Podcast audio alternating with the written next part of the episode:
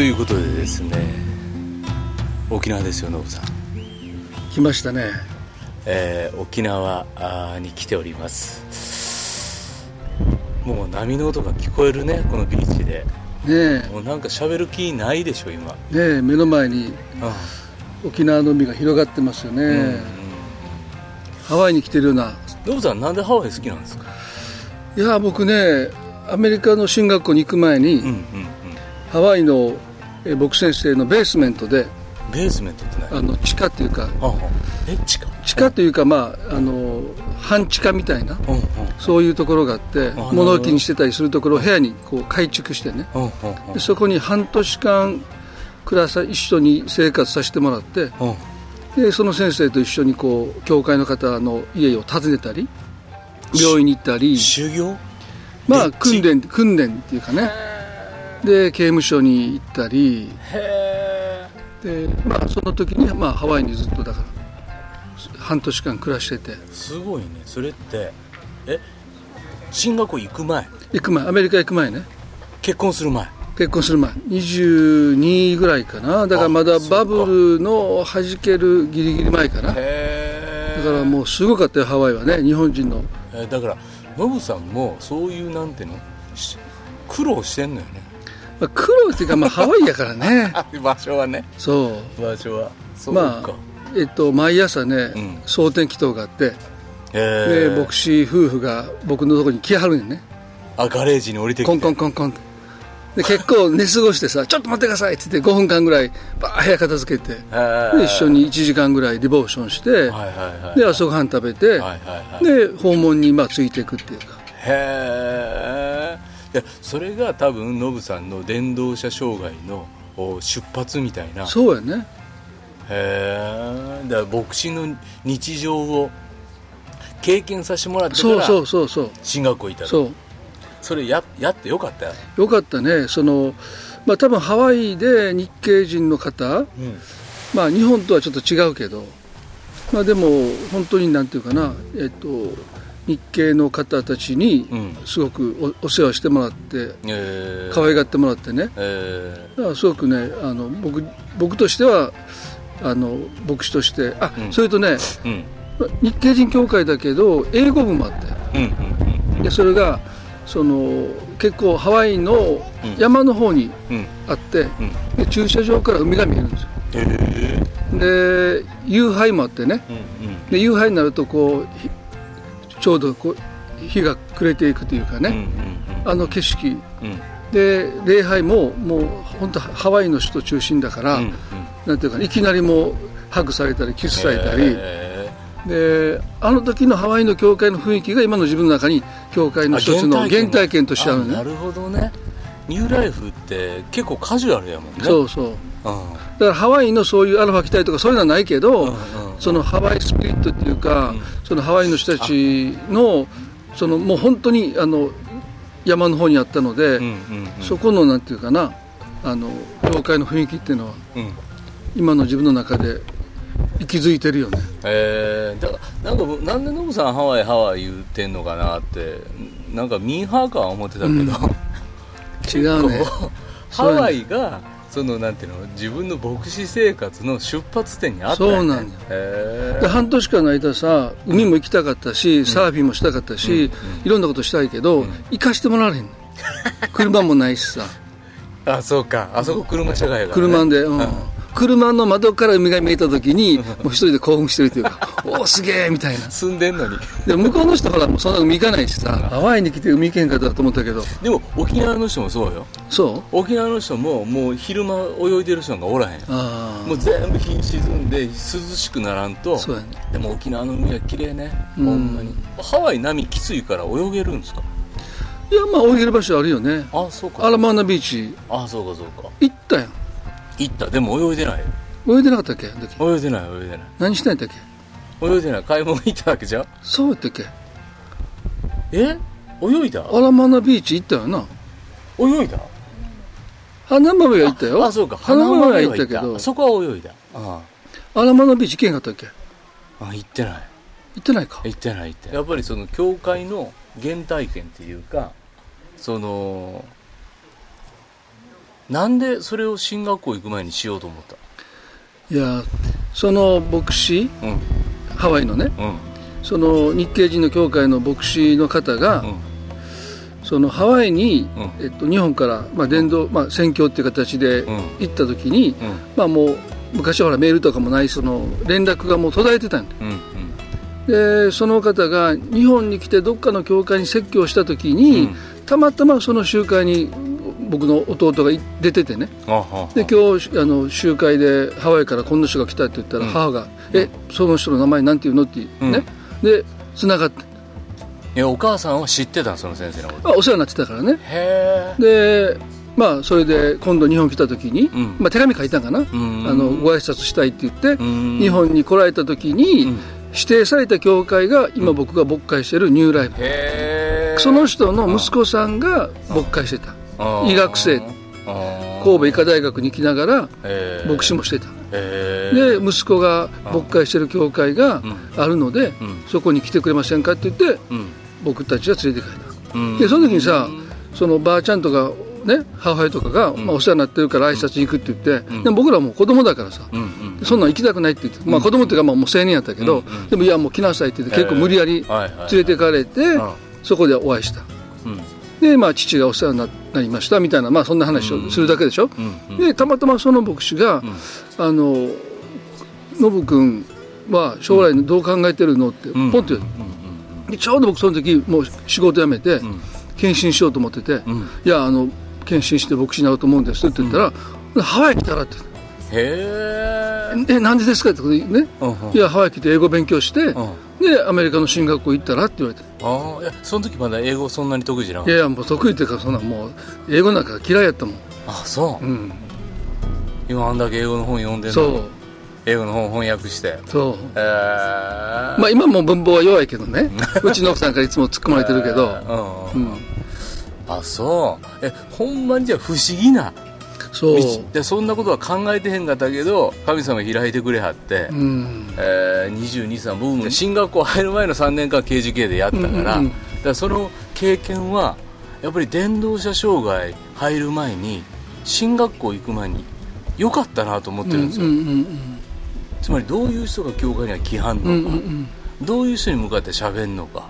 で牧師の日常ってこんな風にうん。1週間過ごすのや、そして進学校行きますの方がなんか昔はようでっちや修行やとか言って、なんか教会に住み込んでっていうのを求められた検診もあったけど、うんうんやっぱりそれあった方がええような気はしますよね。そうやね。こうイメージできるよね、でその牧師の、なんていうか一日というか生活をイメージして、でその中で自分が何をこう学んでいくのか、こうなんていうかな学びを自分で組み立てれる人じゃないと、うんうん。なんていうか結局なんていうか教えられたことだけでやっていくっていう。そうね。だからその多分ね、牧師の場合はその自分で何を学んでいくべきかっていうのを、オーダーメイドできる人。自分でこう構築していく力がないとさ多分進学校卒業した後から、まあ本当の万引き始まるやん。そうね。その、最初は基礎基礎を教えてもらうだけやから、4年間なんて、でそこからどう自分がこう学びを構築していくかっていう、うん。この構築する力が僕はなんかその人の、まあ、働きを決めるんじゃないかって。うんうんうん。でしげちゃん見てたら、うん。その構築するうん。その力あるよな、えー、もうちょっと言って。まあ、だ例えばその自分がこれからどういう人と出会って、うん。でその人のどういうところうん。を吸収していくのとかさ、うん。で今多分しげちゃんがゲストで呼んでるレジェンドの先生たちとの出会いとかでもさ、うん。まあ、素通りする人もいるやん。あ確かに。確かに。でも、まあ、ここでこんなこと言ってお金かもわかんないけど、ん。その、まあ、言葉選ばなあかんな。オーラかましてくるタイプじゃない。そうそう。うん。でアピール自己アピールもない、うん私ってこんなことしてます、すごく大物ですよ感を店にはけえへんぜ。だから僕プロでさ、温泉で あの教会建築のレクチャーしてもらったんやけどそれは消してるから。うんそう。あそうですか先生。教えてくださいって言うからさ、あの分かりました。ちょっとちゃんと聞いててくださいねみたいな感じで話してもらってさ、だからあれあ僕あの時ね、あこういう選手がいるんだって、うん。こんな大きな教会で、ん。こんな働きしてるのに、うん。あれをだからカリスマ性がないというんじゃなくて、うん、もうそういうものに頼らないであそうね。なんていうか本質でやってはるでそれを見抜いてあこの人から学ぶべきものがあるって言ってその人との時間を大切にしていくっていうのを聞いた時に、うん、あそういうなんていうかな構築する力があると思った。僕ねちょっと話長くなるけどカンバーランド講座協会の生島先生、もうすごい好きで,、で昔礼拝説教テープをその100本ぐらい聞いたかな、えー、あそう。せめて説教を聞き続けて吸収したいなと思って、で命の言葉社か何かのセミナーに行った時に、その僕のセミナーは1年目はたくさん人が来る、まあ、大きな教会だと、ねで2年目からは人が来なくなってくる みんな求めてたものが違うから、もうしげちゃんすごい持ってるよね。で多分残るタイプやん。1年目にパッと聞いて話聞いてさ、あこんな話どうやって教会を大きくすればいいのかっていうのを期待してきたけど、あ全然そんな聞けへんかったわ。もう2年目いいわっていう人と、こう続けてこの人から得たい。得たい。そう、まだまだこう吸収できないというか、そうね。そうね。いやそれはあ僕でも生島先生で聞いてノブ、さんの説教の源流の一つやって聞いて今納得した。そう？うん。うん。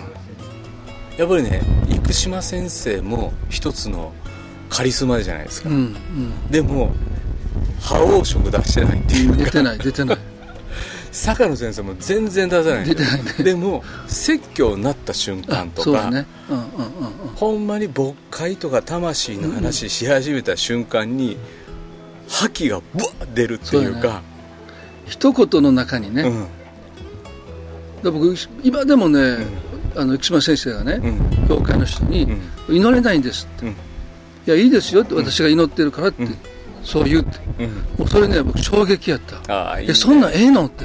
いいね。いやあんた自分で祈らなあかんから、姉妹もうちょっと頑張って、ちょっとでもいいから祈りましょうって言うと、まあ言ってた自分がいたのかな多分、うんうん。なるほど。で僕やったらそうやって言うだろうなって、優しくね、いや祈らなくていいよ、私が祈ってるからって、それはね、うん、衝撃やったね、だからあのそういう言葉にアンテナが立たんと、やっぱりなんていうのその言葉の持っている意味とか、自分の福音理解をひっくり返す発言やっていう衝撃度を持って聞かんと、その自分の学びの構築っていうか、さっきノブさん言ったように進学校ではもう全部ある程度牧師をやるために必要な勉強するけどそれが牧会のどの現場でどう生きて実はその中の自分のウィークポイントって何なのか、自分が得ていかなあかん。例えば20代やった時に得ていくものとこれから40代とか50代になってからなお学び続けていくためには学びを構築せなあかんっていうのは、ほんまにその通りでその時にもう本読んでっていうのもまだあるし、うんうん、勉強することあるけどどちらかというと人から学ぶよね。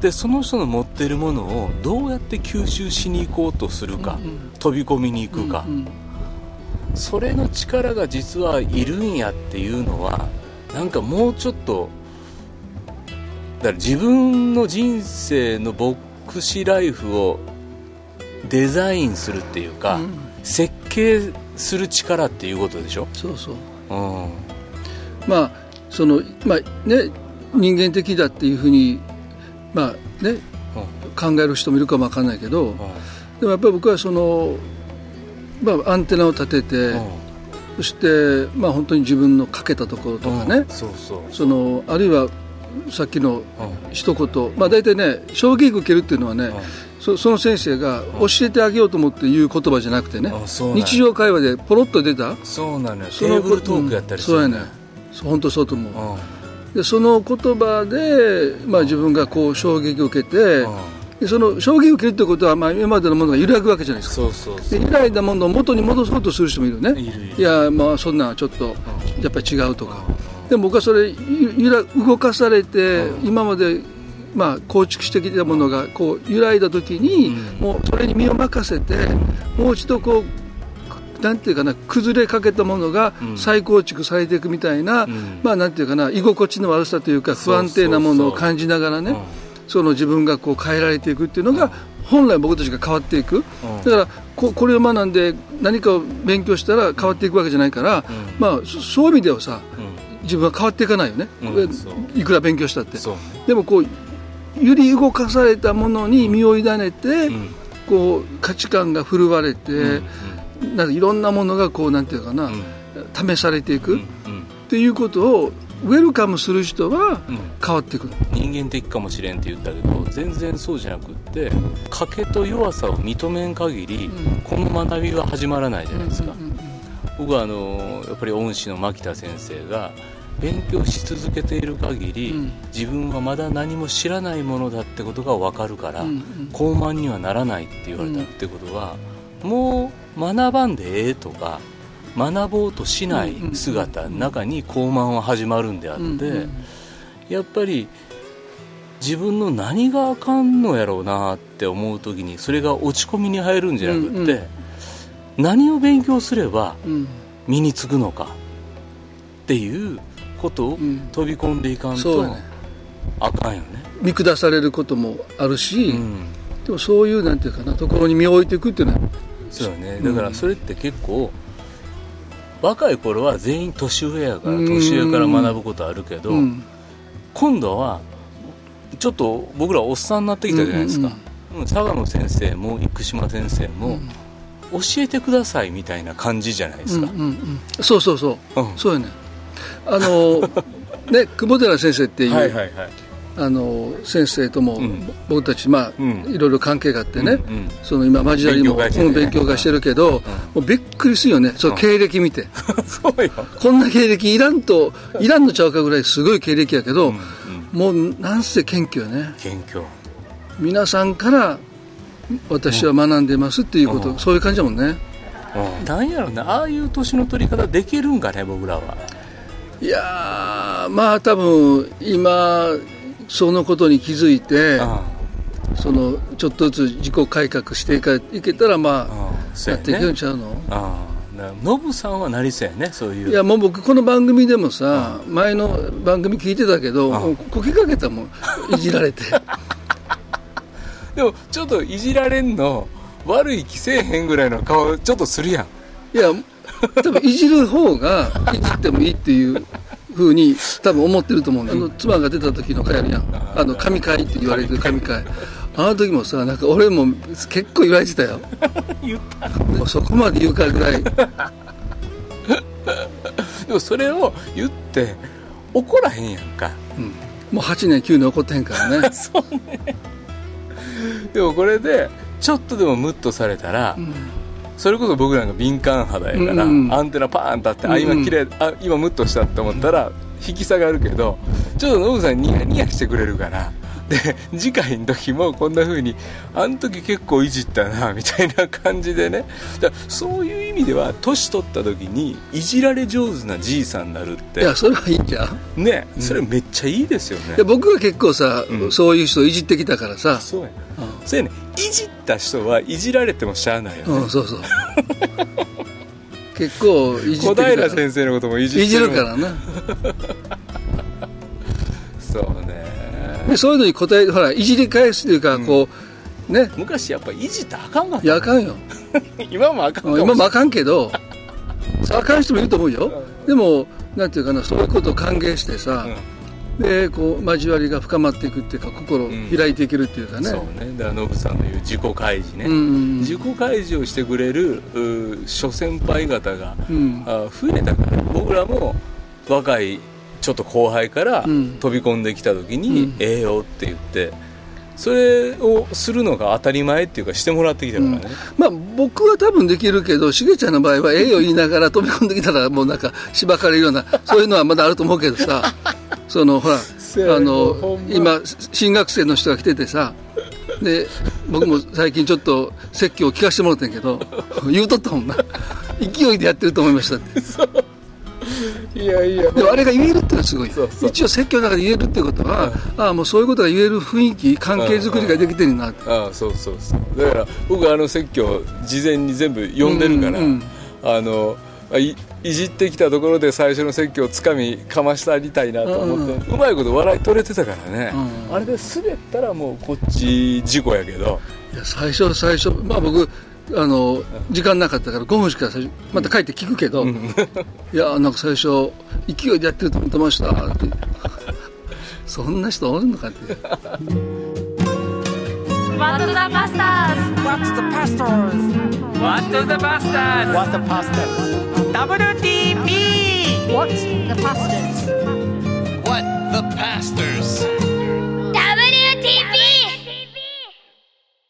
はい、えー、番組おはがき届いているので、えー、また紹介したいと思います。アイビーリースさん、篠宮を賛美します、えー。いつも楽しい番組ありがとうございます。先日、絵本への扉のプレゼント企画で当選したことを知り、とっても嬉しく思いました。アイビーリースという名前で投稿させていただきましたが、えー、本名や住所何も書かず送ってしまいました。ということで、えー、以下、アイビーリースさんの名前とかも書いてありますけれども、WTP が始まった2015年、海外にいて、よく移動中のバスの中で聞いていましたが、日本語で聞ける嬉しさ、また思わず吹き出しそうになったことが数回、それも懐かしい思い出です。今とは違った意味で、えー、番組に励まされていました。これからも応援してますね。ということで、もう一個、えー、スイカお好きさん。母が召されました。少し寂しくなってきましたがあまだやることがあり良い緊張感です。姉と生きることの祝福をひしひしと感じています。教会の先生に葬儀を行っていただいて本当に感謝です。姉と父の洗礼を待ちつつ天国のお母さんがイエス様のそばでニコニコ見守っていることを信じて感謝です。大島ご夫妻の番組にほっこりしました。ありがとうございます。牧師の妻に憧れがこの年でもあります。ぐうたらですが無理ですが。えー、そんなことはない。えー、大島夫妻の笑い声とても癒されますと。えー、ということで、ノブさん、頼り来てますけども、ノブさんどうですか ?1 年経ちますけども、番組。あっという間でしたよね。そうね、うん、そうね。まあ、コロナ禍のこともあって、ね、この番組で励まされた人とか、はいはいはい、そういうのも聞けてすごく良かったなと思うね。うんうんうん。ノブさん、え、えー、っと、なんか言われました？これ聞いてる人に。いやもういじられまくってますね。それがまあ前のお手紙でもあってね。僕その方教会の誰かまで分かんなくて今。あそうそう。ニューライフキリスト教会の人が、うん、あうちの牧師がいじられてほんまにありがとうございますっていう。そう。ゆかがゆかさんがさ、うんうんうん、えっと、僕が教会でも「うん、かなかなどこにいるんや」そんなことな心の中では言っても声は出してへん。心の中では言ってんねんかなちゃんやねん。かなちゃん。あそうかそうかそうか。みんなにどこかなちゃんどこ行ったか知らんってそういうの多分見てはると思うよなそうや、ね、で僕はまあ仕事でちょっと伝えたいことがあってとかしてるだけでさ別に寂しくなって言ってるわけじゃないねんけど。かなかな。もうもう完璧につらいてやろ。いやいやいや何やろねこのノブさんのいじられの脇の甘い感じっていうのはちょっとほんまにえー、僕言うたらもう大先輩じゃないですか。もういじったらなんかもう殺すぞみたいな。まあまあこんなこんなこと牧師言わへんかもしれんけど。まあ言う人もいるでしょ、うん、まあでも最初さちょっと調子乗ってきたらさ「はい、こらトヨタ」って言ってたよ。俺が、うん「こらトヨタ」って言って。そそれ確かに俺言うた記憶あるわ。新大阪で。それあれやんな。あのかなさんとの絡みとかで。まあちょっと覚えてないけど。まあでもさ昨日、はい、昨日か。ちょっと前にさ、はいはい。ゆかさんがさ、うんうん、あのスポンジトイレとかってまたな。変な名前つけられてな。じゃあスポンジボブじゃなくてノブって言あスポンジノブ。そうそうそう。そうだからなんかやっぱり受け止めてくれるのよねノブさんはそうやね。まあ大阪の場合さいじられるのがね美味しいってよく言うからね。でも大阪人はみんないじられ上手かっていうとそうでもないやん。うん、うんそれはカチンときって怒る人もいるからね。いるいるいる、そのもうめっちゃキレてるおっさんよがおる中で、そうやけどノブさんはだって教会の女の子からもいじられるでしょいじられるね、うん、インスタのさ前も言ったけど、うん、フォロワーがゼロやったら、うん。芸能人かって突っ込まれたからさ。誰に向かって芸能人かって。そういうことためらいもなく言うからさ。だからノブさんフォローしてる人多いけどノブさんがフォローバックせえへんからそうそうそでそれ見て。い生きってんのかと。何ええ格好してんねんっていうのは多分芸能人かって言われて。でもそんなことを牧師にやっぱり言う高校生の女の子とかおらへんもんね。あの頃はだからまあ社会人かな。社あ会人。そうかそうか。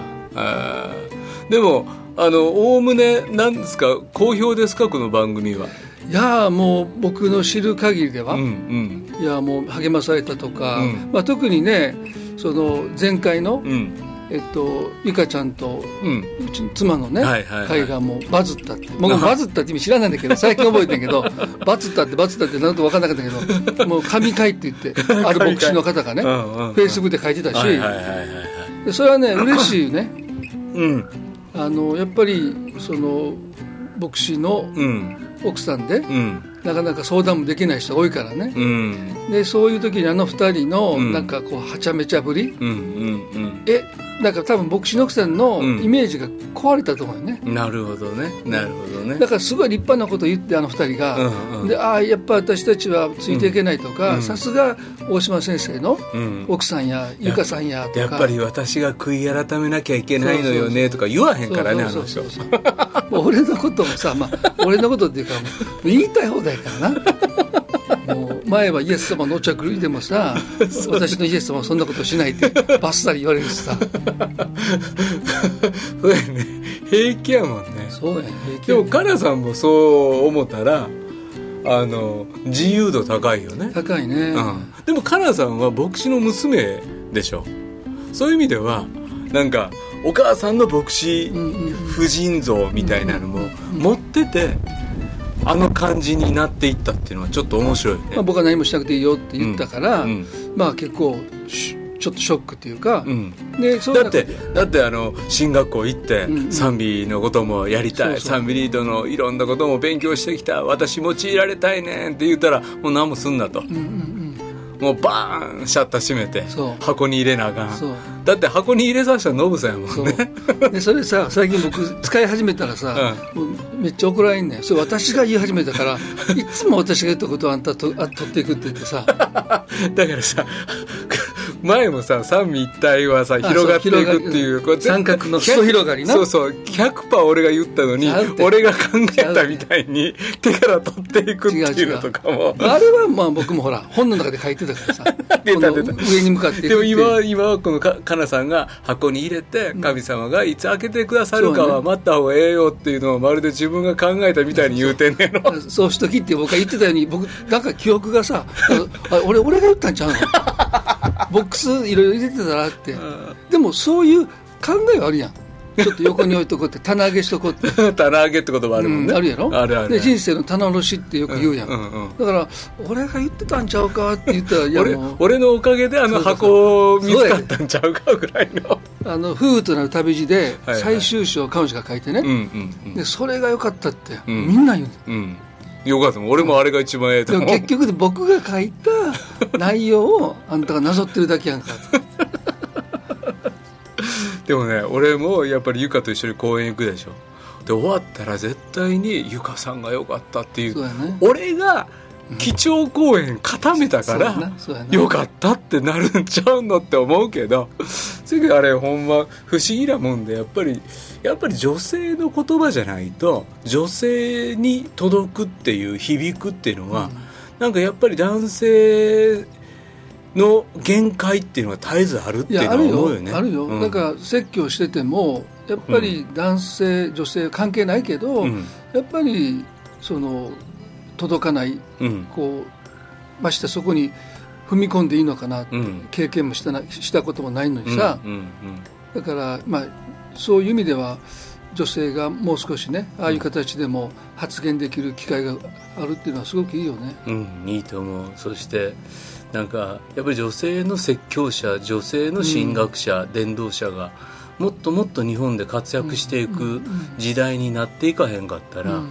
やっぱりずっとなんていうのかなあの賜物がうん。十分に豊かに生かされてないから、うん。実は行き詰まってること多いんちゃうかなと思うんですよね。うね。うん、だってやっぱり男性を中心にやってしまってたところで実はあの、まあ、変な言い方やけどチャンスロスしてきたっていうか、そこはもうノブさん出てこんとかなさんの方が良かったなっていうのにノブさんが「いやいや俺の方がええやろ」みたいな。で僕あれな400ページの本で 僕書いたん380やででうちの奥さん書いたん20やろ、うん。でもほとんどの人がもうよかったよかったっていうのはもう最後の20ページ。そうそうそう。要はああいうことをう女性がどう受け止めて、うん。咀嚼して、うん。そしてそれを自分の中でこうどううん具体化してるかっていうか、まあ、そういうことにみんな関心があるんだってさ、うん、で関心があるというか分かんのわよね。うん、そうだよね。うんもう分からんねん俺らのそうそうそうそう。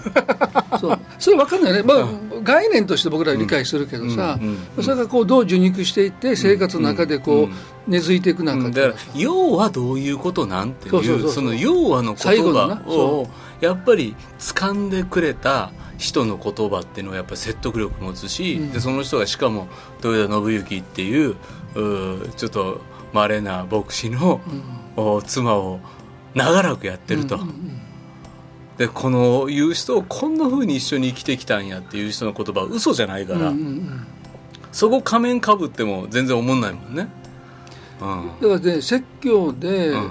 最後の適用、うん。男性が語る適用って多分女性が聞いてて、うん。ちゃうやろっていう適用は多いと思うよ。なるほど。なるほど。あんた自分でやってんの、みたいなね。なるほど。だから説教はいいんだけど、うん。最後こう変に適用まで話してしまうと、ん。分かってないって思われちゃうかなっていうところだから僕適用絶対話さないもん。そえでも。れぞれが自分でやってもらう。でも最後の適用が長いからあれやめた方がええでって言われてんいやいや適用じゃないね。ね。最後にもう一回まとめようとするんだよああそうね。ひとまとめするそう、それが長い。子供からも言われるし奥さんからも言われるしそう。でもその確かに適用なんてなんか牧師が肩はめに来たらでもその肩にはまられへん人は教会うん。来られへんもんね、そうやね、むしろ御言葉を語りそこに聖霊なる神様が働いて生きて働いてその人の中で励ましてくださった信仰の応答を、うんなんか牧師としては楽しみに待ってるっていうのが、多分ほんまは説教の終わり方ではええんやろね。前にもね僕うん。この番組で言ったけど、うん。ね、妻に求めてたことはさ、うんうん。結局自分と同じような人をうん。相手になってもらおうとしてるわけ、うんうんでそれを気づいた時さ、ういやもうそれはいいわと。うん、あれよかったよね、うん。あれ僕もすごくハッとしただから適応ってさ結局そういうことやん、うん。僕の中でこの真理を、うん。まあ、ぐ具現化していった時に、うん。こうなるはずやっていうもうん。うすごい肩に入れていこうとしてる、うんだってもう一人の俺がうん。何人も増えたら、そう。もうキモいだけ。教会の中でもさ みんなが奥さんの名前呼びながらさ 教会と探してたらもうガラちゃんガラちゃんっていう人ばっかり増えていったら。でもそこでちゃんと自虐に行くから偉いよねノブさんね。どういうこと？えどういうこだってガラちゃんガラちゃんっていう人が増えたら嫌やんっていうのをいやでもねそのであのお手紙でも書いてたけどさ、うん。ツッコミどころ満載って書いてるけど、うん。脇は甘い。甘い、ん。うん。で僕去年が教会40周年あそう、うん。忘れてて。で2週間ぐらい前に ちょっとコロナがいろいろあってって こう言い訳がましく書いてさ。ほんまは忘れてたのに。そう忘れてたけど。で朝書いて週報で書いてん、まあ、コロナがコロナの大変だったので、まあ、あの行事もできませんでしたけど、まあ、あの40周年はってすらっとこう忘れたことを触れないで、まあ、今年ちょっと何かしたいですねって書いてで週報出してんけど途中で教会行く途中でこう心迫られてさ「おい何何ちょっとなんていうの?」知ってたのにそうそう。あの分かってたのに言わへんかってんでっていう手取ってるから。そうそう。でももうみんなの前で「いやあの40周年、去年忘れてました」って、で でもむしろそっちで笑い取る方が美味しいと思ったんじゃないおいおいしいっていうかさまあだから脇は甘いよね。そんな記念行事。そう。またここでまた言うしね、うん。そうやね40周年忘れる牧師おらへんからね。そうやね。僕ペンテコステとか、イースターとか忘れんの火映るやつね。そうそう。クリスマスはいいけどイースターなんか時々さ「今日え今日イースターやった?」みたいな。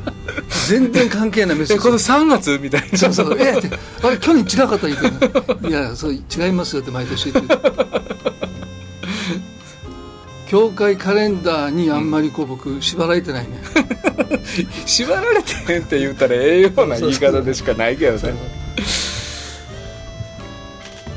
はいはいということで、えーさあノブさんほ沖縄来ましたけども沖縄収録食べてて一番美味しかったの何ですか？いやもうね、うん、1軒目に行った沖縄のあれ、料理店？遊南木遊南木、うん、いやもう美味しいね。びっくりした。めっちゃうまかったでしょ。うん。安いしね。で海ぶどう？海ぶどう、ね、僕うまいって初めて食べてはいはいはい。でも口に入れた瞬間プチプチプチプチって。もうびっくりした。もうなんか少年のような顔でうまいなこれって言うさ僕基本的に魚とか苦手でで沖縄料理って多分食べられるのちゃうかなと思ったけど、うんうんうん、いやもうイカスミの焼きそば、うんうんうん、もううまいって初めて食べた、うん、うまいね。いやイカスミのジューシーね、うん、もうリゾットみたいになってて。そうそう。あれも絶品。ああ。あの苦菜で煮込んであるっていうね。ああそうなんって言ってた店員さんが。僕も初めてそれ食べた時にうわめっちゃこんなうまいもんあんねやって思って。でここはだからノブさんとか連れていくのの一発目の店やなっていう、そうやね。最初僕グーグルかなんかで検索してみたらさ、うんうんうん、なんかそんなね古い感じの店だったし、大丈夫かな？ちょっとさちょっと信頼してへんかったよね。お店入ってもめっちゃ狭いしさ。もうね分かりやすいもん、うん、信頼してない顔してんの。せやけど海ぶどう食べた瞬間あうまいなってそうもうめっちゃびっくりした。いやだからねなんかもうその後食べてるやつも全部ラフテーね、うん、ラフテー美味しかった。ああうまかったね。もう柔らかいしね。柔らかいしね、うんさあ今日のこの収録もまた海辺でですね、えー、これは何ていうカフェでしたっけ？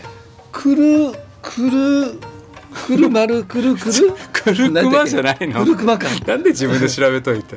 ここそう。もう沖縄南部のですねもう海の見える絶景のカフェのですね、えー、庭で今収録中ですけれども昨日はタイ料理なんですよ。タイ料理タイ料理。本格的な。本格的タイ料理。街中で食べてもう全然美味しい、うんうんうん、で普通こういうとこってさ、うん、なんかこう料理はそんなに美味しくないっていうか、うんうん、もう絶景売り物にしてるっていう感じだけど、もうマジで美味しかったね。うまかった。うまかった。100円だけで大盛りにしてくれるけど運ばれてきた大盛り見たらさ倍やんって。バカにしてるのかぐらいな 最高や。った最高にうまかったですね、えー、なのでぜひ沖縄に来た方は遊南木そしてカフェくるくまおすすめです。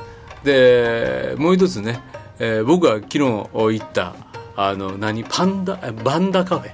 星野リゾートのね。バンダカフェね、うんうん、あそこもすごく絶景の。プライベートビーチの前でお茶が飲める、うん、なぜだか沖縄収録しましたけれども皆さん、えー、ぜひ沖縄来た際にはあお立ち寄りください。